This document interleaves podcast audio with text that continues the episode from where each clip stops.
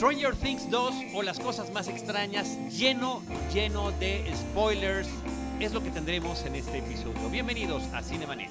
El cine se ve, pero también se escucha. Se vive, se percibe, se comparte. Cinemanet comienza. Carlos del Río y Roberto Ortiz en cabina.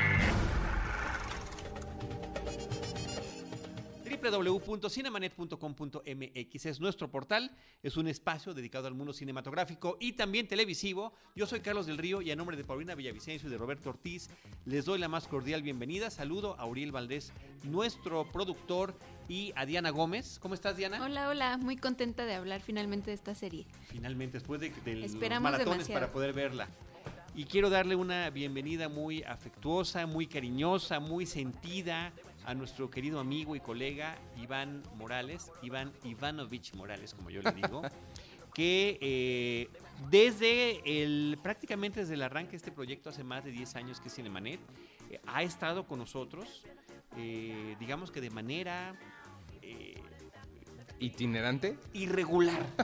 Irregular pero constante. Sin embargo, conforme han crecido tus responsabilidades Ay, sí. a cargo de la revista Cine Premier, ¿no? Ahora como director editorial, bueno, pues ha sido un poco más complicado. Cada vez tengo menos tiempo para todo. Y esos cierres mensuales, ¿cómo nos, eh, cómo nos interrumpen la vida? Híjole, creo que más bien la, la vida interrumpe los cierres. La inocencia, la inocencia interru- interrumpida. Pero qué gusto tenerte de, de vuelta. No, gracias, yo estoy encantado de venir. Creo que sí hacía... Se me hace que ya un año más sé. que no venía. Luego checamos así con detalle. Pero, pero no, pero muchas gracias. Pero te quiero comentar que a la fecha eh, muchos de los amigos de Cinemanet, los escuchas de Cinemanet hacen referencia a varios de los episodios Ah, sí. en los que has participado. Uno de ellos, por ejemplo, sin duda, el de los títulos de películas Ah, que piden a gritos, y te voy a hacer este compromiso aquí eh, eh, con nuestros amigos de Cinemanet, con los cinéfilos de Cinemanet como testigos, y Diana y Uriel, este, de hacer una continuación, Sí. de hacer una actualización de lo que ha pasado con este tema. creo que ya han salido muchos. Han salido muchos y nada ha cambiado. Híjole. Nuestro- nuestros gritos este, sobre cómo cambian los títulos de las películas, cómo son renombradas las películas cuando se les pone su título. Ahorita yo tengo trabado nada más el, ¿cómo se llama? El amor inseparable. No sé, Inseparable. o sea, lo- justo fue uno de los episodios recientes de Cinemanet y eh, te lo juro que al escribirlo y al decirlo me sale más insuperable que Híjole. inseparable. Que, que sí, es que The Big Six sí se me hace. Pero hablando de eso, en- iniciaste el programa diciendo las cosas más extrañas. Que ¿Eso nadie lo dice. ¿Lo inventaste tú o lo viste escrito en algún No, lado? en ningún lado, en ningún lado. Eso es algo que me llama la atención de, de- de esta globalización, ¿no? De que no existen ahora tampoco. La opción es no, ya no, ya no ponerle título en español. ¿Y sabes quién inventó eso? ¿Sabes de dónde, de dónde salió eso? No. Yo estuve en la plática hace 20 mil, ah, en el 2004, cuando salió Grey's Anatomy y salió Lost. Hicieron en Sony Entertainment Television un, un- estas cosas que le llaman road shows, donde nos presentaron Grey's Anatomy. O sea, imagínate, nos estaban presentando Grey's Anatomy. Dios mío, cuántos años tengo. Y este, una de las cosas que decían es que, porque alguien preguntó por qué se, están subtituladas y no traducidas. Y la razón más que económica, más que les costaba mucho trabajo este, doblarlas o algo, era porque era muy rápido. Era mucho más rápido subtitular que traducir, digo, que Que doblar. doblar. Y resulta que desde entonces se utiliza ya dejar el nombre en inglés en las series y fue algo que ha continuado y hasta ahorita, pues ahorita ya es como lo más común este, referirte a las series por su nombre en inglés, excepto las que son como pre cierto año, que yo sí me sigo refiriendo a mejorando la casa como mejorando la casa. Ok. y este, pero sí, ya hoy ya todo es en Sí, inglés. pero también me hace, me hace ruido. O sea, Claro, por ejemplo, pues- en el episodio pasado hablábamos de de Meyerowitz Stories. Exacto, y sí. entonces digo, estoy diciendo todos los títulos de las películas como está en nuestra cartelera y como esa viene en Netflix, pues es de Meyerowitz. Yo dije las historias de los Meyerowitz, ¿no? Sí. Que sería una forma igual aquí ahorita con las cosas más extrañas. Sí, sí, sí, Stranger sí. Things, que se está manejando, por cierto, vamos a caer ya en el tema, se está manejando eh, más que como una se- segunda temporada, ¿no? De acuerdo a lo que se ha comentado a través de los directores, como una secuela. La intención, y, y parece que esa fue su idea en la temporada pasada, que funcionó muy bien y de la cual tenemos un episodio. En el link, de- en, en el texto de este episodio podrán encontrar qué número de episodios por si lo quieren escuchar. Está disponible, creo que es el 782 si no me equivoco. Eh, platicábamos cómo estos ocho episodios eran como una gran película. Eh, más, que, más que una serie, una miniserie. Sí.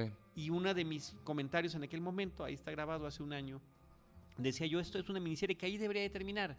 Y si hacen un Stranger Things 2, pues que sea otra historia completamente diferente con situaciones anómalas, extrañas, curiosas, paranormales y demás. Sin embargo, fue tal el éxito rotundo de la serie, el encariñamiento con los personajes, particularmente este descubrimiento de estrellas juveniles e infantiles o estos eh, jovencitos que están en, eh, a punto de llegar a la etapa de la pubertad, que funcionó también, que, que no es algo fácil y que fue además uno de los grandes retos de la serie, poder tener una historia para adultos con eh, personajes infantiles. Porque en, esa serie pues estaban las historias paralelas. Sin saberlo, los adultos y los niños estaban siguiendo la, la misma pista del gran misterio que estaba acosando este pueblo ficticio de Hawkins, Indiana. Que incluso pudieron haber hecho con los mismos actores. Yo también sentí ese encariñamiento, pero pueden haber sido como American Horror Story. Sí. Son los mismos actores, nada más una historia diferente. Creo que sí hubiera sido un poquito diferente. Voy a empezar a citar un montón de cosas que tú mismo hiciste porque no has hecho el comercial, pero yo lo voy a hacer. Muchas gracias. Eh, Carlos fue por parte de Cine Premier al set de la segunda temporada de Stranger Things. Pueden encontrar su bellísima crónica en, en la edición de Cine Premier de noviembre. Y una de las cosas que decían, que te dijeron los hermanos Duffer, ahí tuvimos un, eh, precisamente como lo que decía Carlos, uno se completa las oraciones del otro. Tuvimos ahí un issue tratando de averiguar quién había dicho qué. Pero el punto es que justo esto la ven, ellos decían que no son gente de televisión, ellos son gente de cine. Y ellos siempre la vieron como una secuela de una película, no, no como una serie tal cual. Efectivamente. Sí, Diana. Eh, cuando dices ellos, te refieres a los hermanos A los Duffer? hermanos es. Pero ellos habían hecho solo televisión, ¿no? O sea, hicieron una serie con Warner. Claro, que les compró en 2015, algo así. Sí. No, en 2012 y se las hicieron. A lo que ellos, creo que a lo que se refieren es que crecieron viendo películas, no crecieron viendo la televisión, viendo como Sí, la su fórmula televisiva. referente cultural es el cine. Y además un cine de- de que no necesariamente eh, corresponde a su época, porque sí hay una cantidad, y ahí están todos los videos y todos los artículos donde se habla específicamente de cuál escena corresponde a cuál película, ¿no? Hay un, equipare- un, una- una- un equivalente o una referencia muy directa a ciertas películas de los 80s, pero también están los 70. Y también de los 90 se les fue ahí un Jurassic Park sazo pero muy, muy, cañón. fuerte, de muchos capítulos además, ¿no? Sí, Sí, Pero no, yo no sé, digo, ya entrando un poco más en materia, si son referencias o ya es un pastiche también, este, pues muy duro de, de muchas películas, ¿no? Creo que por ahí hasta algunas personas decían El Exorcista, X-Men, o sea, ya se- hay una alucín muy grande respecto a, a la manera en la que ellos integraron, eh, o sea, no solamente ya son reminiscencias a los años 80, ni nostalgia de, de su, de su infancia, porque además creo que ellos eh, nacieron en el 84. O sea, realmente, eh, pues cuánto como, como niño pudiste haber vivido Sí, de no. los 80s si naciste en el 84. Sí, yo estoy totalmente de acuerdo. Creo que es la misma línea que camina Tarantino entre qué estoy emulando y qué nada más estoy copiando. Porque sí, sí, yo también noto eso. Es, y, y hemos tenido esta conversación, Carlos, de Sí, varias sí. veces con, con las películas estas de dónde está el piloto y estas que, que empezó Soccer, que eran una burla a un género o a unas como clichés de los géneros. Y lo que se ha convertido hoy, estas películas de no es otra película de adolescentes, que nada más es recrear escenas. Entonces yo también sí sentí esta cosa en Stranger Things, en ambas temporadas, un poquito que estaban como nada más copiando cosas y no tanto emulando en ciertas partes. Ah, Una de las cosas que justamente comentaba en esta visita, que, voy a hablar un poquito de ella en este episodio, eh, fue platicar con Sean Levy. Sean Levy es el productor de la serie y es el que ha estado detrás de los hermanos Duffer, que efectivamente son mucho más jóvenes que él y que eh, tienen un impulso y unas ganas eh, impresionantes de compartir todo esto que ellos han vivido como cinéfilos. Sean Levy ha hecho películas como director, ha estado como productor y es como que el que los va encaminando. De hecho, en ambas temporadas, los dos primeros episodios, que son como los que te ubican en la historia, los dirigen los hermanos Doffer. Los próximos dos, cuando ya se empiezan a plantear los conflictos, Sean Levy es el que ha decidido eh, dirigirlos y después, bueno, ya se van alternando inclusive con otros directores como lo hicieron en esta. No, y Andrew. Stanton. Andrew creo que- Stanton, que le viene a dar, creo que es, es justamente el quinto episodio. Vamos, reitero nuevamente a los amigos que nos están escuchando, si no han visto Stranger Things 2, póngale pausa y después regresan con nosotros, porque sí, efectivamente vamos a estar hablando de una serie de spoilers en la serie. Y, y de una vez les digo, si todavía no la ven y la van a ver, a- brínquense el 7, no pasa absolutamente nada, se los prometo. Sí, es la opinión Y generalizada. regresen al ratito. Sí. De hecho, ellos, ellos le llaman a ese capítulo el genérico o el unitario. O sea, ellos saben eh, exactamente que hicieron una cosa súper diferente de todo, toda la demás historia. Es que no, no, o sea, es como, ¿te, te- se acuerdan en Lost cuando de repente te empiezan a contar los primeros 48 días? Ujú. Es así como, eh, ajá, y luego, ok. Los 40 bueno, pero en los fue muy interesante porque Pero los- después lo continúan, es la cosa aquí. claro, se desde, pierde. desde otro punto de vista, ¿no? Lo mismo que vivieron otros, pero así que literalmente en, en aquel en aquella serie de los, los otros, Sí. ¿no? Bueno, este Andrew Stanton me parece que es el que en esta temporada eh, eh, con ese capítulo, el 5 y el 6 que son los que él dirige, es cuando finalmente la temporada levanta, porque con todo ese encariñamiento que había con los personajes. Ah, bueno, parte del, del tema de la visita al set es que fue lo decía yo en el texto y se los platiqué a ustedes, al equipo de Cine Premier, Iván, nunca habíamos estado en un set donde hubiera tanto secretismo para lo que tiene que ver con la trama, donde efectivamente cuando platicas con los directores o cuando platicas con el productor o con los, con los chicos actores, no te pueden decir nada, tienen prohibido mencionar cuál es algún tipo de evolución de su personaje, hacia dónde va, entonces terminan contándote cuáles han sido las experiencias que han vivido. Y lo que es una realidad es que después de un éxito que no se esperaba, porque Stranger Things, la primera temporada, fue prácticamente un producto independiente, sin intervención de ningún estudio, que después se vendió a Netflix para que, para que se distribuyera y los apoyara y demás.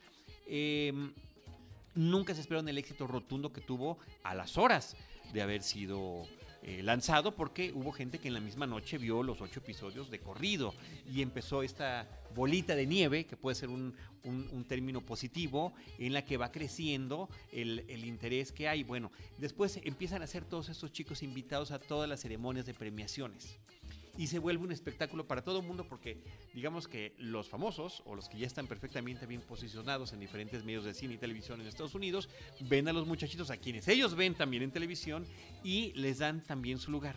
Y entonces se vuelven protagónicos y tienen sus, sus pequeñas participaciones, sketch, que van creciendo también a lo largo de toda esta temporada, a tal grado que se vuelven ya en unos imprescindibles. Y todas estas experiencias ellos las han vivido juntos.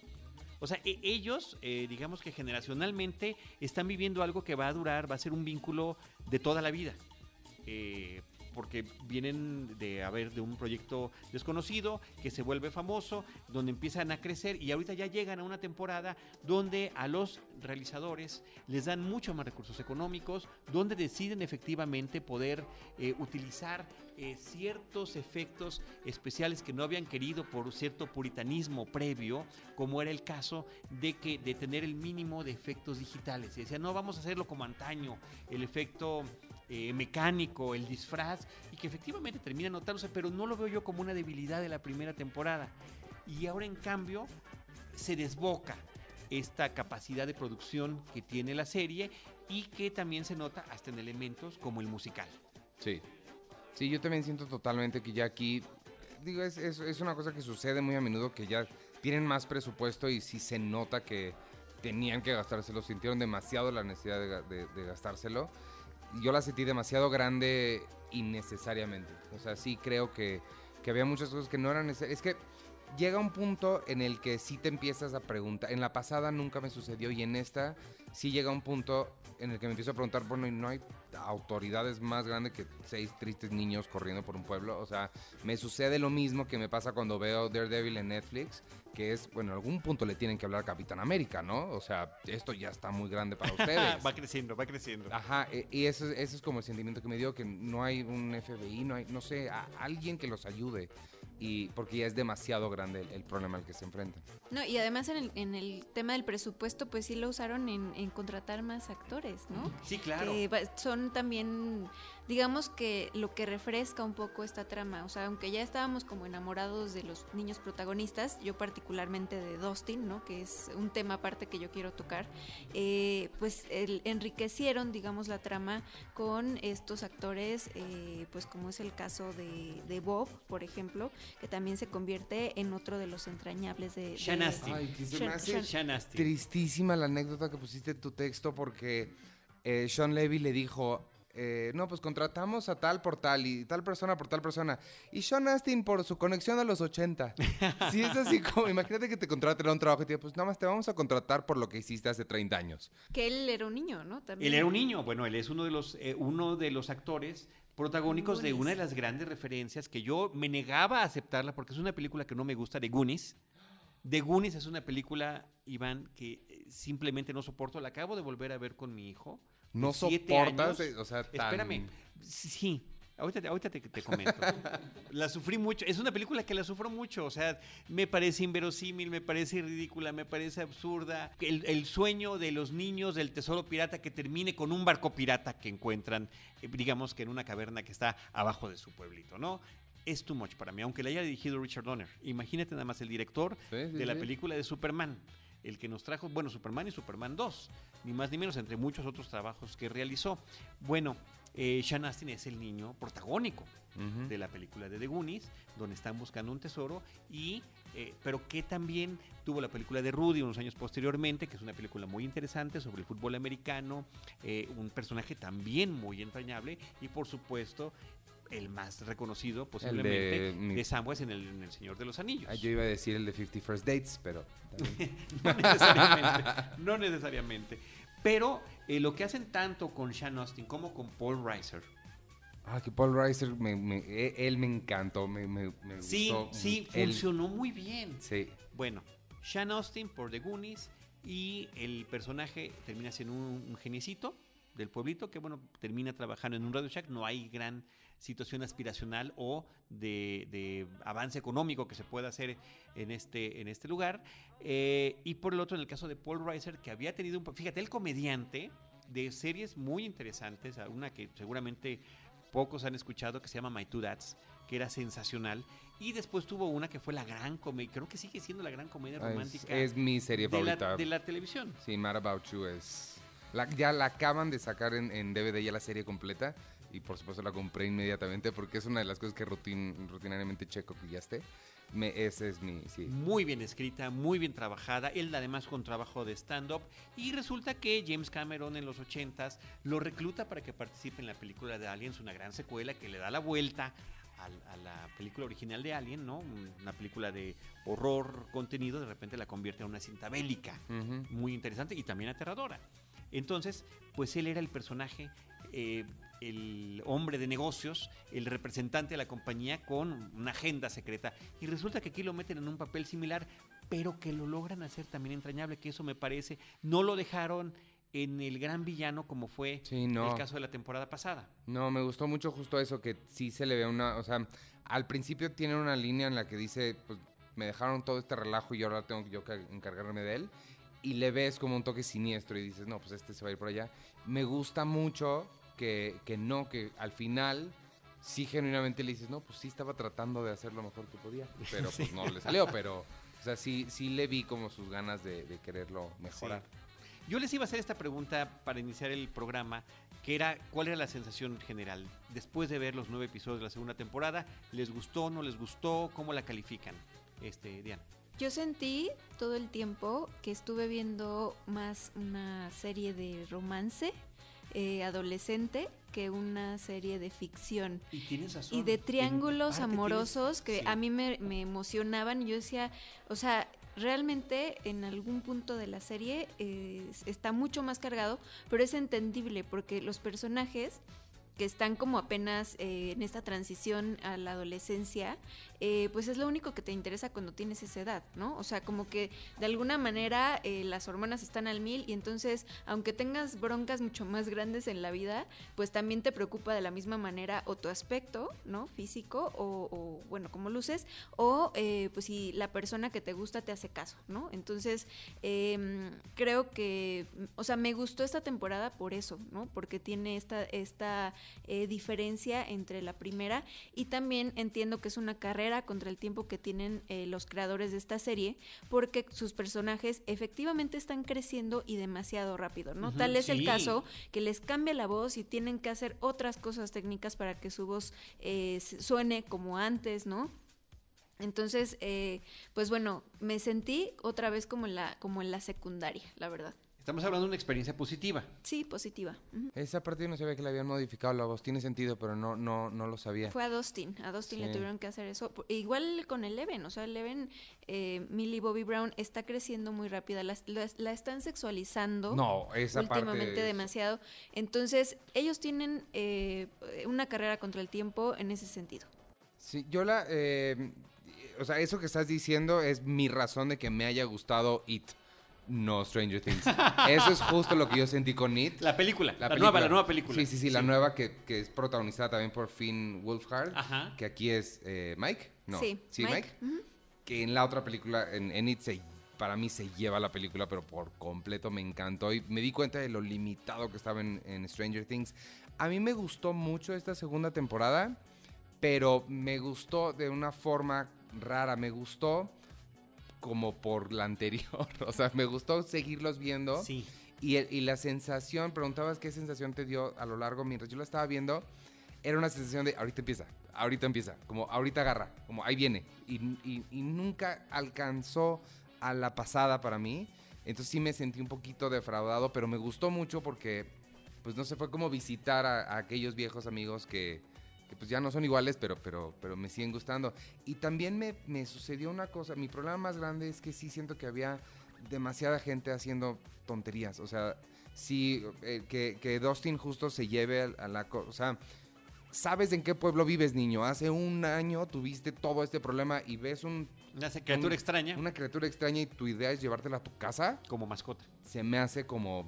Sí, absurdo. Ah. Pero no es lo mismo como en las películas de Alien eh, recientes No, o de bueno. Prometeo que un científico Sí, que no. viaja millones de años luz, ¿no? O ciento, lo que sea que haya viajado, llega y ve una criatura mete extraña y le la hace, cara ahí, ¿no? o sea. Bueno, este, estoy como ustedes.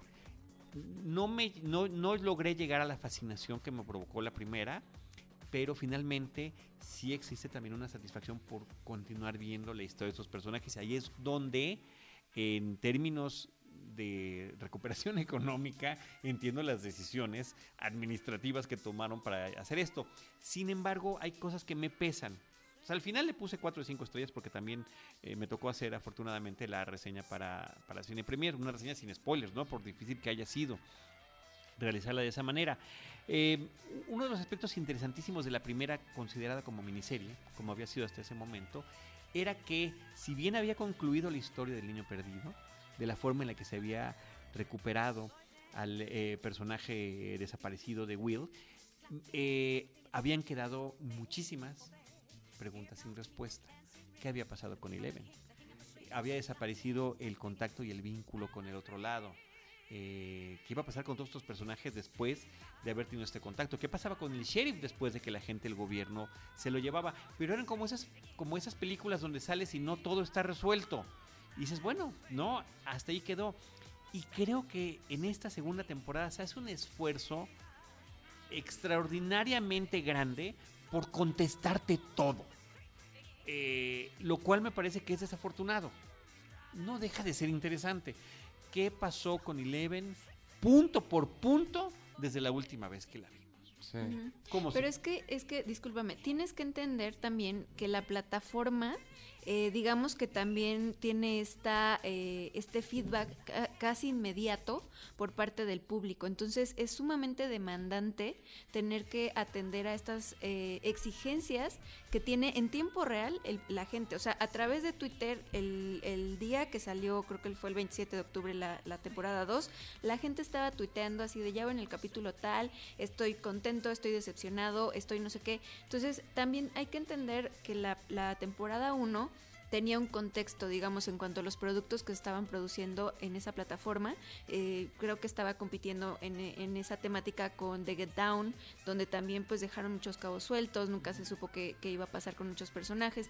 Entonces aquí también están, digamos, escribiendo como al vuelo un poco eh, las cosas, o tienen como opción A, opción B, opción C, y, eso está y vamos horrible. a ver eso- qué va a eso- pasar. todo eso que me estás diciendo es espantosamente horrible y complaciente.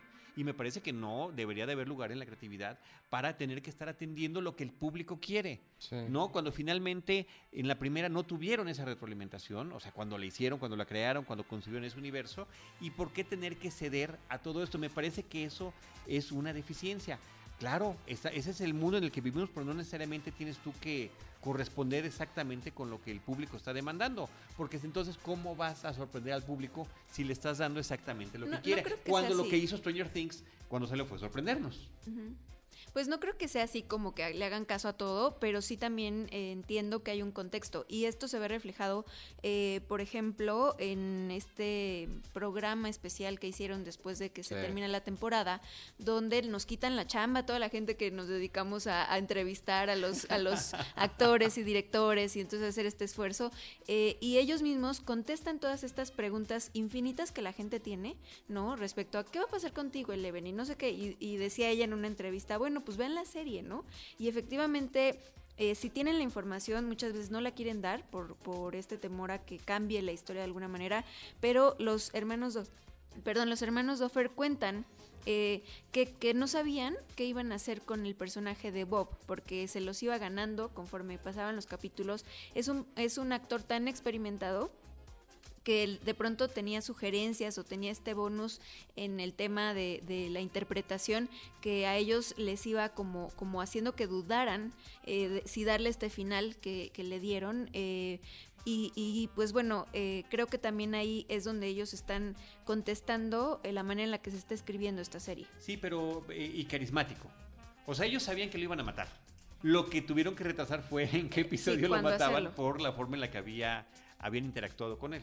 Se les hizo muy eh, evidente que, que ese iba a ser su destino. O sea, sienten que ya estaba como que lo anunciaron demasiado, que era muy claro hacia dónde iba.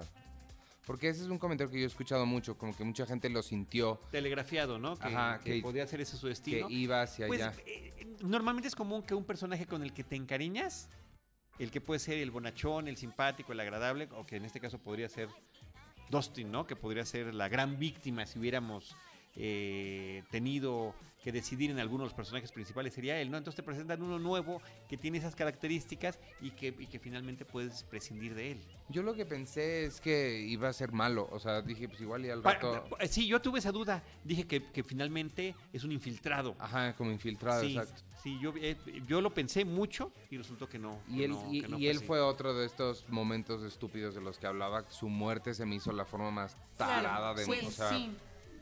Porque si vienes, o sea, vienes viene escapando de algo y decides detenerte sí. Pero es como, como en Jurassic Park, o sea, son estos personajes, ¿no? Que también te, te truenan emocionalmente porque ya estás tan conectado con ellos que si les sucede algo, pues tú te vas abajo, ¿no? Y, y es lo que pasa. Pero al final es un clímax en esta, en esta temporada, ¿no? Sí, no, pero lo que se refiere en particular, Iván, es eso. Te están persiguiendo las criaturas, sales, cubres una puerta, entonces ves a tu chica y te detienes a saludarla, ¿no? O sea, cuando deberías de estar corriendo por tu vida. Sí. Y bueno, y termina convirtiéndose en posiblemente en la escena más gore de toda la serie, de toda la temporada. Lo que se me hizo eh, inteligente fue porque el monstruo este, el de Magorgon, era así la cosa, la peor cosa existente en la primera temporada. Entonces yo dije, pues como otra vez él va a crecer. Y me gustó que los mantuvieron chiquitos. Entonces hace Que no llegaron, que no llegaron Ajá. a madurar del todo. Entonces por lo menos ya tiene un poco más de sentido que se enfrente a 10 Ok, bueno. te Pero la- ahí está una de las tantísimas referencias, ¿no? Sí. En Alien tenías esta criatura y de repente en Alien resulta que están por todos lados, Sí. qué es lo que sucede y qué es la conexión que tiene con el personaje de Paul Reiser, ¿no? Porque prácticamente sucede lo mismo, manda a sus soldados a investigar en los túneles y uno a uno empiezan a desaparecer los puntitos en la pantalla por esas criaturas. Entonces son como que con la inclusión de esos dos personajes, que vienen con sus referencias muy específicas de los 80, donde se construye una parte importante del soporte argumental, independientemente de los montones de referencias adicionales. Estamos ante una búsqueda de un tesoro y entender cómo funciona eh, ciertos pasadizos, como sucede en The Goonies, hasta encontrar la X del tesoro, que ahí mismo está la... Sí. Pasadizos Qué y, y rompecabezas, ¿no? Que dicen No, ellos. o sea, Ajá. claro, el tema del rompecabezas está presente por todos lados. El rompecabezas de los dibujos, el rompecabezas de identificar, ya que están los dibujos, cómo funciona. O cuando él llega con esta empatía que empieza a tener con el personaje de Will, que llega justamente con puros juguetes de rompecabezas, del cubo de Rubik, ese tipo de cosas que están destinados a resolver un misterio, que es finalmente lo que han hecho los, los chicos desde la temporada pasada, ¿no? Es Sí. como un juego de Scooby-Doo, por ejemplo Sí, sí, sí. donde están buscando todo este tipo de pistas. Y la otra, como decía, pues el personaje de Paul Reiser con esta colección a Aliens. Y la otra es la referencia que mencionó hace ratito Diana de El Exorcista, porque efectivamente hay de facto una posesión, si bien no es un personaje diabólico, sino una inteligencia interdimensional, la que está en eh, posesión del cuerpo de Will, aunque él trate, al igual que el personaje eh, de, de Linda Blair en la película original, de luchar. Por su propia identidad. ¿Y cómo, qué, qué les parecieron los, los dos niños nuevos? Porque el, el de Power Rangers Max- y, y Max la y, niña. y Billy, ¿no? Se Max y llamaba el Billy. malo. Sí. Sí. Eh, para mí Max fue como un cero a la izquierda. todo Sí, ¿no? Sí. O sea, No, yo sé que yo sé que fue como un detonador, digamos, de esta eh, situación entre los amigos, porque pues ya lo explicaron también en ese programa adicional. Eh, pero no, ella no me, o sea, por no, Es que a, a mi sensación fue de algo va a pasar con ella y luego no pasa nada con ella. exacto, por O eso sea, decía. solo llega para que le digan tú no puedes estar en el grupo. Y entonces sí se me hizo un poco innecesaria. Y el hermano nada más está ahí para crear conflicto. O sea, sí se me hizo un, un vehículo de conflicto. Yo quería que él muriera, o yo pensé, en vez de, de- del otro chico que murió, eh, yo pensé que él er- era la persona que iba a morir en, en esta temporada, ¿no? Y de, de las escenas más divertidas, como, como lo dicen, pues es cuando él aparece ahí seduciendo a la mamá de uno de los, de los protagonistas, ¿no? De, Sí. Sí, que está simpática la escena, Sí. ¿no? Eh, Está muy padre. Creo que fue de, o sea, hablando de, la, de, de la comedia romántica que yo vi, sí. ¿no? Ah, bueno, es que es la otra gran referencia que tiene la serie, justamente lo mencionabas hace ratito. El cine de John Hughes me parece que sigue siendo influyente hasta la fecha. El John Hughes que nos entregó esas maravillosas comedias de Breakfast Club, de Pretty in Pink y demás. Eh, bueno, inclusive eh, Home Alone, por ejemplo, ¿no? Tan versátil era, era John Hughes, que ya falleció. Y que eh, nos presenta en este entorno, igual que en, que en la más reciente película de Spider-Man, también es un, un gran homenaje Sí. a John Hughes. Nos presenta esas situaciones adolescentes, escolares, donde el- está la búsqueda y la comprensión del interés romántico y la, la- la dificultad para poder saber cómo poder operarlo. Y efectivamente la película se convierte en una serie de triángulos amorosos y que están presentes en, los, en las diferentes edades de los personajes. Tenemos el triángulo de, de- de este personaje eh, nuevo, de Sean Astin. Tenemos a Winona con, Ah, ah. con Hopper, ¿no? Con David Harbour y eh, Sean Austin. ¿no? Así es. Que ahí yo decía, tuiteaba, ah, entonces en esta temporada las chicas eh, dañadas eh, emocionalmente eh, optan por los chicos buenos, ¿no? O sea, ya hay una madurez o un intento de salvarse o era lo que me llamaba la atención al principio, ¿no?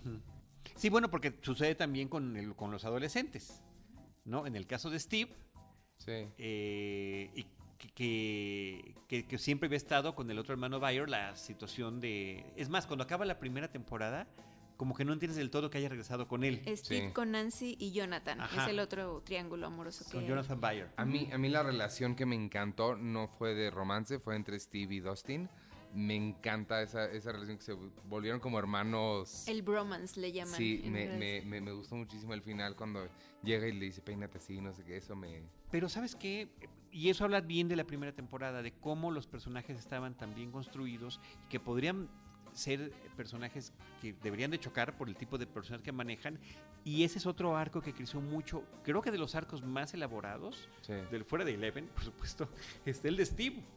Steve que es el clásico bully de la escuela, el fresa, el engreído, el que tiene la chica bonita y que de repente su universo a partir de todas esas experiencias va cambiando hasta el punto de que le tienen que traer a un nuevo antagonista para que sustituya lo que él originalmente fue. Sí. Y que me parece que lo hace bien el chavo y que logran tener, eh, si no la justificación, al menos el porqué de que el tipo de comportamiento que tiene con una sola escena que me parece que igual de interesante y buena que la de que tiene con la mamá. Oye, hablando del antagonista, ¿no sienten? Me queda como la misma duda que, que cuando vimos It, y, y no sé si explícitamente hablan de un abuso por parte del hermano mayor a Max. No, no sé si, si lo percibieron así. O sea, no, sí, cuando él, él amenaza o sea, así de, ya sabes lo que pasa. ¿Qué tan grande es ese abuso? No lo No se sabemos. sabe, pero ajá. sí es, es, es psicológico, por supuesto, y es físico, porque también hay un tema de en el que él, él la, la empuja, la manotea, le agarra el brazo y, y uno no puede saber a qué grado puede llevar eso, sobre todo con una falta de supervisión evidente que se nota de los padres y que queda muy claro, ¿no? Sí. En, en- en la película. Y en el caso de, de la de It me parece que es mucho más claro con el personaje de la chica y el papá y que lo mencionamos Y también. que en- también es muy favorecedor que haya salido esa película este año, bueno, el, el- el re- no sé si llamarle remake, pero que haya salido este año porque entonces la gente estaba más conectada tanto con este personaje que, que mencionaron ya, eh, con Finn, como eh, con la, la- esta línea de historias inspiradas en el universo de Stephen King, Sí. ¿no? Por ejemplo. Sí, bueno, pues es que, eh, insisto, el, el- el universo de los Dofre es referencial. Sí, creo que algo está pasando ahorita con los 80 que la gente está queriendo recordarlos mucho. Y, y estamos como viendo varias de estas referencias. Y incluso mismo Netflix lo está haciendo. Vi una, una foto, no he corroborado, no me he regresado al episodio para ver nada, solo vi la foto en, en- en Twitter. Eh, ¿Se acuerdan de San Junipero? Uno de los episodios de Black Mirror. Sí. El que toma lugar en los 80. Sí, em- bueno, empieza en los 80, después como que va cambiando de época, ¿no? Ajá, eh, al parecer, en una de las escenas en las que están en, en la tienda esta de maquinitas, se ven a las dos chicas de San Junipero atrás en, en Stranger Things. Ah, estaría buenísimo. No, ¿será? Ajá. ¿No será un Photoshop? Pues eh, sí, no sé, o sea, digo, no me regresé a verlo porque no tengo esa clase de tiempo, pero, pero sí, algo, algo pasa con los 80 que estamos ahorita, como la Sí. cultura está medio obsesionada con esa, con esa década. En 10 años estaremos con los 90 y ahí sí puedo contribuir Claro. mis experiencias personales. Ahora, eh, y hablando justamente de ese tema de los 80, creo que si, si hubo un trabajo interesante la vez pasada y que hubo mucho nitpicking, mucho, eh, mucha queja de la gente de que si ese no era el alcohol milenario que se vendía en esa época, oh, wow. que se había tal o cual detalle. En la producción también cuando nos tocó la visita, dijeron ahora fuimos extraordinariamente más cuidadosos de que todo correspondiera a su Y momento. hasta eso yo sentí y me, y me dio mucho gusto eso. Sí, la, la primera temporada, de las quejas que tuve de la primera es que sí se sentía mucho el, ya, ya vieron que estamos en los 80, porque estamos en los 80, ya notaron que estamos en los 80 y sí en esta lo sentí más bajadito, como Yo que... al revés siento que en esta te lo echan en, es in your face todo el tiempo, te lo echan en la cara de Yo que no estás tanto. allí. Bueno, por, al- de entrada musicalmente. Sí, no, se que ve que tenían dinero para pagar canciones. los- claro, de tener los Claro. recursos de las canciones y de repente resulta que muy evidentes. Por ejemplo, Sí, Runaway, eh, Claro, Runaway la que yo dije. Está huyendo y Leven está en el camión y oh, she's a little runaway de Bon Jovi, bueno, o sea, más claro y evidente o que llegue Billy, el nuevo personaje malo y con el motor, el coche, rock you like a hurricane de Scorpions y lo que se vuelve a final de cuentas hacia el, hacia el final de la serie porque todavía tiene un epílogo larguísimo, una canción exitosísima de los ochentas de Police, Every Breath You Take, que sí- suena como una canción muy bonita, el video también era no como muy romántico, con Sting cantando entre las velas, pero si que uno se fija en la letra, es la letra de un acosador, es de un ¿no? stalker. Entonces, eh, pues está el asunto, sí, de estas relaciones románticas, de estos tres triángulos que finalmente terminan resolviéndose, porque no hablamos de, bueno, sí lo mencionamos, el de Max, que rompe con, con Caleb y con, y con Dustin, ¿no? Que viene a, romper esta unidad de los amigos, y los otros dos que ya mencionamos de los adolescentes y los adultos, pero también tiene que ver con esta presencia eh, de la criatura interdimensional que está también sobre ellos observándolos, ¿no? Sí. desde, desde su perspectiva de la otra temporada, que vuelven a manejar muy bien el upside down, ¿no? El mundo al revés, el mundo de cabeza, visualmente eh, bien trabajado nuevamente con esa escena del gimnasio, de la preparatoria y el baile de fin de año tipo Back to the Future, ¿no? Sí. La, la, la, la única que, regresando a lo de las canciones, la única que sí voy a defender su uso es justo Rock You Like a Hurricane. Porque sí me imagino a ese personaje Escuchando esa canción. poniéndola para que lo escuchen los demás cuando llegue a la escuela. O sea, sí, sí me imagino su planeación para que van a ver lo cool que soy. ser. No, y además que, por ejemplo, el trabajo de la, de la intro, de la cortinilla que tienen para de entrada de- del show, está muy padre. O sea, la verdad es muy fuerte. A mí eh, normalmente yo le doy así como omitir, pero me gustaba. O sea, intencionalmente me quedaba como oyéndola y todo. Está muy padre. Entonces, eso sí, me- Sí, pero eso necesita una desde- mención. Desde la, desde la anterior. pero la ¿no? modificaron un poco, ¿no? Pues le pusieron el 2, ¿no? O sea, realmente no, no es tanto, pero el, el mismo trabajo está ahí. Es el tipo de letra de las portadas de los libros de Stephen un King arte completo. en los años 80. Está trabajado como si estuvieras viendo una película vieja, ¿no? Con, Del- eh, no, creo que utilizaron a- al diseñador de Alien, o sea, de or- original de estas películas, para hacer esta tipografía, por lo menos, por ahí. Sí, sí, pero la tipografía viene de, los, de, los, de las portadas de los libros de Stephen King. Eso Pero está. sí fueron con el original, está No, qué padre que lo hicieran, pero el otro es, es el darle que ya no existe, o sea, ya no existe la película como tal, ya no existe este desgaste de una vista tras otra, tras otra, ¿no? Sí. Eh, eh, de, la, de la cinta para que lo veas de esa manera. Y con esta música, este, pues de sintetizador, que igualmente tuvieron más recursos con los músicos eh, originales para que y, y lo, lo hacen bien. O sea, creo que hay un buen trabajo de elaboración de la nueva música de la historia. Sí. Sí, el, el- el- trabajo visual de la... Yo el problema que tengo cuando... Y, y te das mu- mucho cuenta aquí porque hay muchos comerciales que son originales y hay otras cosas que recrearon. Y yo siempre que veo películas donde están emulando cómo se veía algo antes, siempre siento que no se ve bien. O sea, como Bueno, que se ve... pero te voy a decir algo que también nos comentaron ahí en el set y, donde, y, y nos lo estaban platicando. Estábamos en el set del sótano de donde los niños juegan o donde jugaban Calabozos y Dragones en la temporada pasada. Y en la parte de atrás, donde no, donde no se por las cámaras, tenían colgados todo el, el- el vestuario de los personajes y revistas, fotografías familiares y personales que muchos miembros del equipo trajeron de los 80s para poder dar el look de los personajes. Y dijeron, bueno, esto es lo que hay en las revistas, pero nadie, y menos en un pueblito de Indiana, iba a andar a la moda. O sea, tú andas con, con lo que había hace dos o tres años. Sí, claro. Entonces, eh, hasta ese detalle llegaron en esta ocasión para, para el trabajo de, de recreación de la época, ¿no? Te digo, justamente por las quejas, regresando a lo que mencionaba Diana, de esta interactividad inmediata que hay con el público, eh, sí tuvieron mucho más cuidado y seguramente hay tantos cuantos errores nuevamente, ¿no?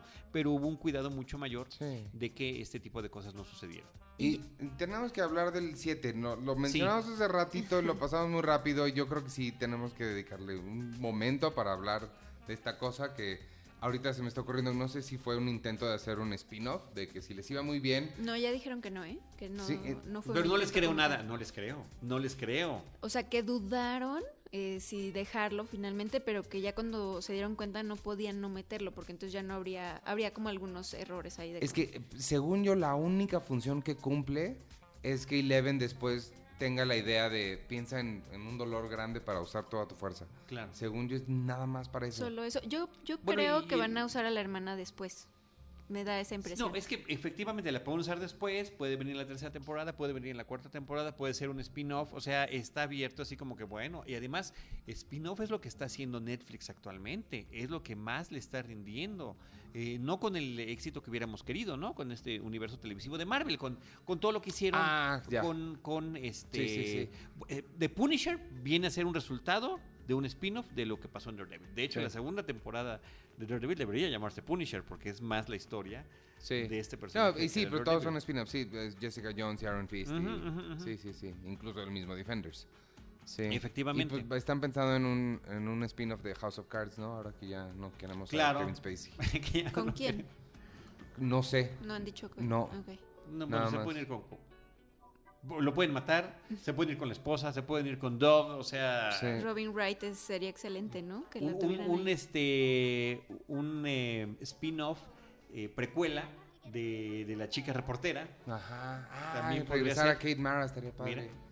Sí, ella me caía bien. No, seguramente hay una mesa con 15 personas hablando todo esto. Sí, y a nadie se le ocurrió, no sé, yo de verdad regreso a lo mismo, no sé por qué no hicieron nomás otra historia con los mismos actores y lo que quieras, pero de algo completamente diferente. Sí. Bueno, pero espérame, vamos con, con ese episodio. Capítulo Sí, sí, sí. 7. Con el, con el Sí. episodio 7. Este, eh, ahorita no recuerdo, en el 7 también es cuando se ve lo que sucede con la mamá. No, El Eso pasó en el 6, eso Sí. todavía es de Andrew Stanton. Es que eso está muy padre.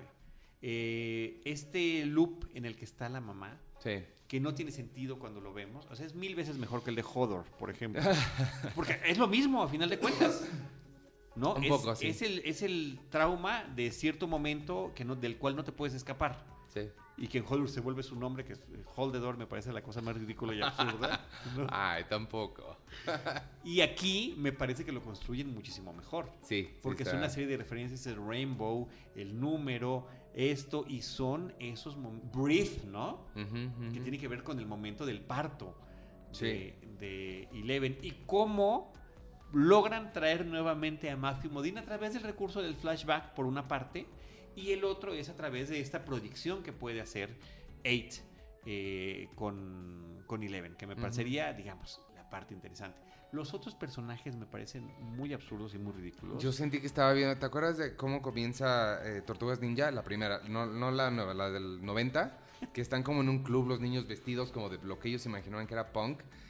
Así, yo sentí que estaba viendo Sí, eso, se ve que- fársico, o sea, no Sí. se ve un punk real, No. sino se ve como caricaturesco y eso es lo que no funciona para empezar. O sea, mucha gente decía que ahora van a ser como The X-Men porque hay este no sé cuántos dígitos porque está 000, Claro, ¿no? claro. Entonces ahí es cuando la gente se empezó a volver loca, ¿no? O sea, primero no avanzaba la temporada y cuando finalmente empieza a ponerse interesante nos ponen este otro eh, tope donde no sabes qué va a pasar. O sea, y realmente sí era como un poco decepcionante ver que, que Leven se había desprendido de, de Hawkins y, y que estaba como en esta experimentación donde no pasaba realmente nada, ¿no? O sea, porque está muy, muy flat en realidad. Y donde no se transgreden las reglas como lo hacen en la primera, donde efectivamente Eleven puede llegar al homicidio.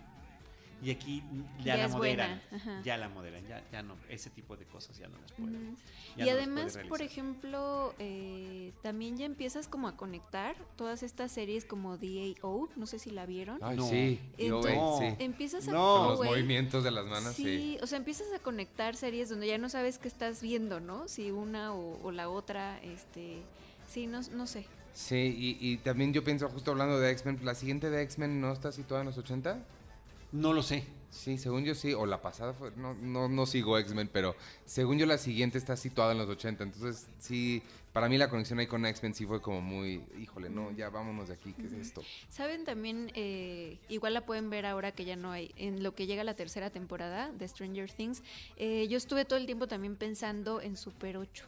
O sea, también tiene cuatro personajes masculinos, con esta niña que llega a revolucionarlos, este, también tienen una amenaza ahí extraterrestre, un gobierno que está tratando de esconder un error que ellos mismos cometieron en un laboratorio o con los científicos. La escena es muy similar, la, de, la del camión escolar, cuando están ellos atrapados y, están y la criatura está tratando de ingresar, es como la, la- la misma que viven los personajes de Super 8. Pero bueno, finalmente Super 8, al igual que Stranger Things, es un homenaje al cine de Steven Spielberg, porque es lo que ellos mencionan también. Amblin es lo que es, es la forma en la que entendieron y, y que tienen como referente eh, de los 80. Y en el caso de, de la película dirigida por Abrams, que es la de Super 8, Ujú. pareciera Que salió en el 2011, ¿no? Mm, Sí, pero pareciera que, que es la película de Steven Spielberg que no vimos. O sea, ta- tanto Sí. se inmiscuyó en el estilo de filmar de Spielberg que es lo que logra. Y, te- y yo salí muy contento de esa película. O sea, también disfruté ese viaje al pasado, ¿no? Me hizo sentir. Yo salgo contento de cualquier cosa donde esté el Fanning, se me hace la mejor actriz que tenemos. Bueno, qué bien está. Me- y me- cómo, ha, hace- cómo ha avanzado. Sí, no, se me hace una niña ¿Y qué pasó con increíble. Dakota? Pues está bien. está No, pero vaya. Sí, no, o sea, creo que sí la superó en términos de, de actuación, creo que sí es. y de intensidad. Sí. Y de tipo de papeles. Y eso que Dakota, cuando la veías en las entrevistas todavía de niña, parecía que estabas hablando con un adulto. O sea, con la No madurez es un que tema de belleza. No. No, para nada. no, bueno, no, no, en no, mi no, caso, no. no, no, está muy chiquita. Mm, Es que Dakota, eh, bueno, no recuerdo, pero como que Dakota sorprendía mucho porque era muy pequeña cuando empezó a hacer papeles importantes, ¿no? Sí. Entonces, bueno, pues ahí está esa recomendación también eh, eh, evocando a Steven Spielberg, a J.J. Abrams, ¿no? Pues ahí está. Sí, oye, este, y bueno, la, la clásica referencia de El Imperio contraataca que Ah. tiene, que tiene Ah, la serie, sí. ¿no? Es la escena de Yoda, do or do not, there is no try, ¿no? Cuando trata de levantar el X-Wing, y aquí es con este vagón de ferrocarril para probar la fuerza, nada más que impulsándolas hacia- hacia la, digamos, el lado oscuro, hacia Sí. la energía negativa, hacia los pensamientos negativos, y se tiene que despedir de su mentora de la misma manera que lo hace Luke de Yoda. No puedo continuar mi entrenamiento porque tengo que ir a ayudar a mis amigos. Ah. Me necesita. Ah. Sí, o sea, eh, está plagada de es este tipo de detalles. Por eso estamos diciendo que es un pastiche, o sea, Sí. porque sí está lleno, lleno. Es tanto que de pronto ya no alcanzas a cachar. O sea, en el set del universo de Stranger Things, eh, donde están haciendo esta mesa redonda, pues si tú ves eh, eh, alrededor, pues tienen el póster de The Thing, este, como afiches, ¿no? Donde igual como que todo está tematizado eh, dentro de las cosas que les gustan a, a los, a los, este, A los hermanos Duffer. a los hermanos Doffer.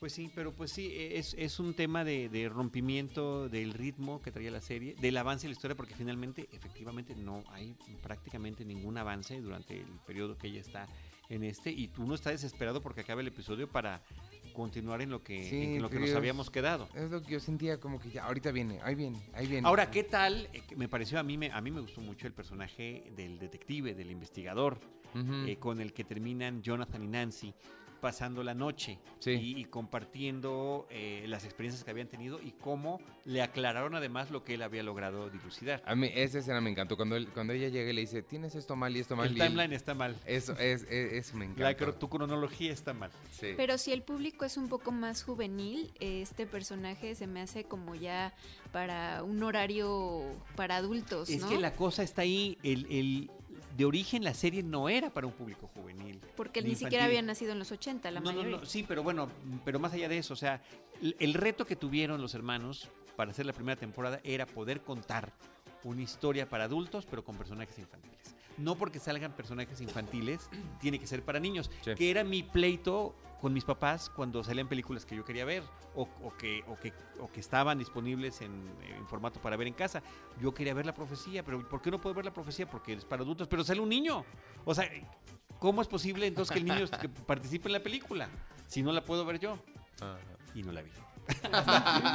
Hasta mucho después. Por poner uno de tantos ejemplos, ¿no? Eso era lo que estaban tratando. Claro, el éxito tan grande hizo que se abriera a un universo más grande y que ya gente mucho más joven esté interesado y vea la serie. Y por eso mismo me parece que también baja el nivel de violencia que está manejando la serie. Porque el final de la primera es completamente violento, es Firestarter o es Carrie. Es donde todos se van a morir porque se ha desatado una energía y una fuerza incontenible y incontrolable que ustedes mismos habían creado. Sí. Y que creo que el miedo que generaba Eleven ya no existe. No, O sea, porque al principio sí una parte de ti la veía con miedo, como con desconfianza, como en cualquier momento explota esta niña.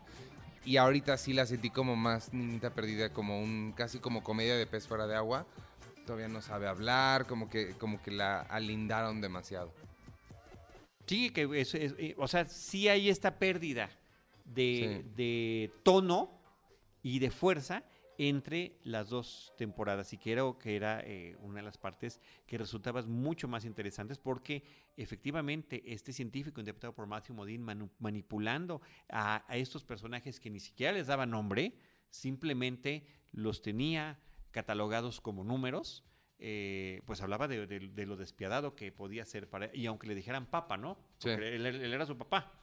Y ahí es donde me conectaba yo más con el cine de David Cronenberg hacia esa primera temporada. Ah, claro, también, sí. Hacia esos personajes así que llegan a esas situaciones extremas y que no necesariamente acaban bien, como no acaba bien Eleven. Ujú. Si no hubiera una temporada 2, diríamos, Eleven se murió. O sea, se sacrificó por salvar a los demás, eh, dando toda la energía que le quedaba. Que ahí es donde creo que acabar. entra un poquito la parte que decías de, de la sobreexposición que han tenido los actores. Creo que si Millie Bobby Brown no supiera rapear y no supiera hacer todas las cosas adorables que la gente la sigue por hacer, quizás sí se hubieran aventado los Duffer a no regresarla. Ajá. A decir, no, pues sí, se murió esta niña. Es que fueron un éxito, es lo que te digo. O sea, es una secuela que está obedeciendo Sí. a los requerimientos del mercado. O sea, qué cosa más adorable que, que Matarazo, Dustin, cantando una de Bruno Mars, este, la de When I Was Your Man, pero aparte súper chiquito, ¿no? Entonces te, te derrites ahí de ternura eh, y sí, o sea, es lo que les digo, la realidad se está mezclando y está interviniendo ya en los productos, por lo menos de esta plataforma, o sea, em, sí hay, hay una experimentación que yo veo desde el tema de que el, el formato de, de, la, de la entrevista que está después de toda esta serie, eh, yo no lo había visto, no sé cuántas eh, de esos experimentos hayan hecho, pero yo no lo había visto y me parece que ¿Qué- Netflix qué- qué- está avanzando en que hagan un panel o una serie de en un programa Lo de están entrevista. haciendo con varias temporadas en, Eso, Break- lo, en eso Breaking lo Bad. inventó Chris Hardwick con Talking Dead después de Walking Dead y después Ajá. se hizo Game of Thrones. y Breaking hizo Bad. Breaking Bad y sí. Ahorita lo están haciendo también con Discovery. Sí, como que se volvió mu- mucho, Sí. mucho moda. La, la, la parte, yo no, lo que no, no sé si lo que estás diciendo es que sientes que eso es a- que la escuchar tanto al público sea algo muy nuevo de ellos. No sé si es lo que sí, estás. o sea, como que ellos están guiando eh, por el público. o Pero sea, eso, acuérdate que, digo, eso, el, el ejemplo más grande es Lost. eh, ju- y justamente la ventaja que tienen ahorita las series como Netflix, que todas las hacen como aisladas y las sacan, es que no cambian. O sea, la temporada que hicieron ya la hicieron. Y eso es lo que nos frustraba tanto a los que seguíamos Lost semana con semana, que era muy claro que J.J. Abrams, justamente el mismo, y toda la gente detrás de, de- de Lost, escuchaban al público. Entonces veías una cosa que pasaba una semana, ah, no, no les está gustando, y tres semanas después se moría, o lo cambiaban, o se iban para otro lado. Y sí, claro. Me rompieron el corazón con todo eso. No estaban siguiendo como un... y no tenían un plan. Sí, bueno, eso fue lo es- peor de todo. No es- había un plan. O sea, sabían cómo empezaba, funcionó, ay, pues vamos a improvisar en el, en el resto del camino y vamos a ver qué es lo que pasa. Que es lo que digo, haciendo la comparación con, con las series, ahí estaba la gran diferencia. Estaba, lo digo en pasado, eh, con Game of Thrones. Game of Thrones se sentía un universo con un sustento porque ya estaban los libros atrás, Sí. ya sabían hacia dónde iban hasta cierto punto. Y ahorita a sí ya está. De que desapareció, de que ya no están los libros, efectivamente Game of Thrones no es ni de lejos lo que era antes y sobre todo con esta última No, y, temporada. y- y esta última temporada yo eh, la- sí la sentí como que, lo decíamos en, en- en el, no me acuerdo si fue en el podcast de Cine Primero, no, una conversación ahí, que parece fan, hecho un, un ¿cómo se llama? Un fan made, un episodio hecho por fans Un que fan tienen fiction. fan fiction con muchísimo dinero, pero fan fiction al final de cuentas, Sí. o sea, sí, una que no sé, separación. que de repente juntas a todos los personajes y no sabes qué es lo que tienen que decir, Sí. cuando los diálogos y el desarrollo de cada uno de ellos era lo importante que tenían. y ¿no? llegan de un lugar a otro en tres minutos. Claro. o sea, sí. Y, y de repente te lo quieren justificar. No, lo que pasa es que hay elipsis y no te están contando el tiempo. Entonces, ¿por qué no ha nacido el bebé? Ajá. O sea, eh, una serie de contradicciones ahí ridículas y absurdas, que eso sería tema de otra conversación. Pero finalmente es lo que está pasando y es lamentable. Ahora, eh, tan malo no fue en el caso de Stranger Things, insisto, porque tenían un muy buen sustento. O sea, el desarrollo de los personajes está bien, lo que está mal es lo que está pasando. Sí. ¿Y qué tantas cosas pueden pasar en el pueblo de Hawkins y en ese laboratorio secreto, ya no tan secreto, donde además los científicos a cargo ya le dan tours a los pueblerinos? Sí. Sí, ya no es nada secreto. ¿Verdad? Que eso es parte de lo que yo decía, como que siento que se fue demasiado grande ya. O sea, en algún momento tiene que entrar a una autoridad a hacer algo al respecto de esto. Sí, debe de pasar y, y seguramente, ojalá que pase, vaya, eh, para que tuviera sentido y que obedezca a la decisión aparente de que ya se retiró todo el ejército, ¿no? Y que, pero que, lo cual me regresa, porque el que celebra es el detective, lo cual me regresa a la pregunta que no me contestaron, ¿qué les pareció ese personaje? Eh, eh, bien, o sea, a mí, a mí sí me gustó, no me, no, digo, no me... El, el, el investigador, estamos Sí, hablando del sí, investigador sí, sí, sí. chistosón, que es un comediante que no me acuerdo cómo se llama. Este, bien, creo que... Brett, Brett Hellman es Murray Bauman. Murray, Murray. muy buen personaje. Se me hace, eh, sí lo sentí clichésoso, o sea, siento como ¿Sí? que es el, el conspiracy theorist, Sí. que me recordó a la película de Mel Gibson, que no tiene nada que ver, no creo que haya sido a propósito, porque, No. pero, pero sí como que, sí, se me hizo un poco demasiado mm, tirado al cliché, pero esa escena en la que los conoce y ella le dice sus errores, eso sí me encantó. Sí, y, y a mí me gustó mucho porque sí viene más bien de los 70s, de este cine de los 70s, eh, donde todo es- era un cuestionamiento hacia la autoridad. Pero me cayó muy mal este Hopper porque, de nuevo, sabiendo lo que acabas de vivir, no le harías caso a cada rumor, por más raro que te llegue, de quizás si algo está pasando. Bueno, ahí me parece que reacciona ante un tema de protección de Eleven más que de tratar de ver qué es lo que está pasando. Ah, bueno, puede ser. E- sí. esa es la, sobre todo porque viene este complemento natural de la huérfana con el hombre El papá, que el perdió, huérfano. que perdió, papá que huérfano. perdió una Sí, hija, que eso ¿no? totalmente no me acordaba hasta que él lo dijo y No, dije, es "Ah, sí, tremendo porque es el cierto". gran es el gran drama de la de Porque la además él, él tiene una negación, o sea, si se acuerdan en la primera temporada, él le cuenta, no me acuerdo a quién, que su hija estaba como estudiando o una cosa así, entonces alguien se voltea y le dice así como en bajito, su- se murió, o sea, en realidad él, él, pues no tiene una hija, ¿no? Sí, entonces eh, ahí me parece que esa es la parte que podría uno justificar y Sí. este y, y también es interesante la relación que tienen porque finalmente viene el tema de la rebeldía y de qué manera eh, va a funcionar este Dinámica. esta dinámica de encierro, de secretismo y hasta hasta dónde se puede llevar. Sí, sí, total. Entonces bueno pues ahí está. Ahí- ¿Algún otro tema que quieras comentar de, de mm, Stranger Mm, Things No, segunda creo que ya lo dije temporada? todo. Creo que dije todo. Con la tercera autorizada y... y- Ah, se supone que viene una tercera que me da más miedo No, porque por ya ahí no leí sé. que, había hasta una quinta, pero bueno, esperemos que... Híjole, sí, no sé hasta dónde. Bueno, ah, ya sé qué puedo decir nada más para terminar, porque acabo de leer hace poquito el, el beso del final entre Maxine y, y Lucas fue al parecer improvisado en ese momento. Y es el primer beso de los dos. Sí, fue un prank. Ah. De hecho, dice en un- una entrevista posterior así, soy un hombre nuevo, un hombre nuevo besado, a new kiss man o algo así. Es su broma y pues sí, o sea... em, Y mi yo- chiste favorito también lo involucra a él, porque es un chiste que no hacen, pero que yo sí estaba pensando por dentro cuando están peleando quién iba a ser, que por qué los dos eran Bankman, o no, no me acuerdo qué Ah, eh, personaje. oye, de los- muy bueno. Que yo- muy o bueno. sea- que, nada más tenía que ser, tenía que ser el otro porque, porque es negro. En algún momento alguien tiene que decir, pues sí, porque eres negro, pues sí, es- está muy bien. Está muy bien. esa parte me gustó mucho también. Este, eh, nada más eh, en el tema del epílogo, que es- está obviamente el, el- el jovencito que resulta que no, en el caso de Dustin, que bueno, aunque vaya con su peinado nuevo y todo y con esta nueva aparente seguridad, pues resulta que será rechazado Ah, eh, y que es rescatado por Nancy. Esa parte tiene sentido, pero que una niña aleatoria saque a bailar al, al zombie boy, me parece Sí. que es la cosa más ridícula y absurda que sí, porque haber. nunca ni la habían... sí, no. No, no, nada, ningún cero antecedente, ¿no? Sí. Cero antecedente. Y sin embargo ya nos metieron un antecedente de la que se queda con la inquietud de por qué Nancy saca a, bailar a Dustin. Sí. Como que se me hace que es una chica que podría tener un papel eh, más eh, interesante en la siguiente Y temporada. la, la otra cosa que también sentí súper fan pleaser, como que sabemos que este personaje les gustó, entonces la vamos a mencionar aunque sea completamente irrelevante, es la tal Barb, que la, la- la mencionan mucho al principio y sí creo que eso fue totalmente por...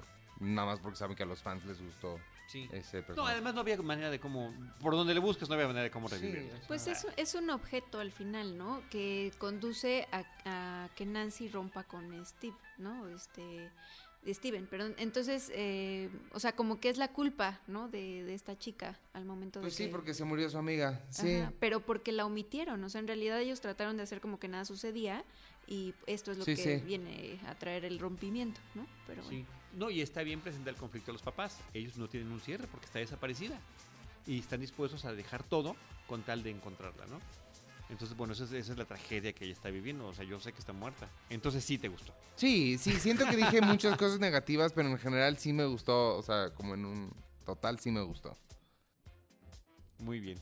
Diana. Eh, pues está, hay muchas cosas eh, que se están diciendo. La mejor sugerencia que yo puedo hacerles es que lo disfruten o lo disfrutemos, que nos vayamos un poco más lento porque me da la impresión de que parece una carrera contra el tiempo de, de los, los espectadores para terminar de ver una serie súper rápido y todo. Y aunque te puede emocionar mucho, creo que estos productos eh, se pueden olvidar pronto después, justo porque los estamos consumiendo a una velocidad voraz. Sí. Pero esa voracidad también tiene una justificación.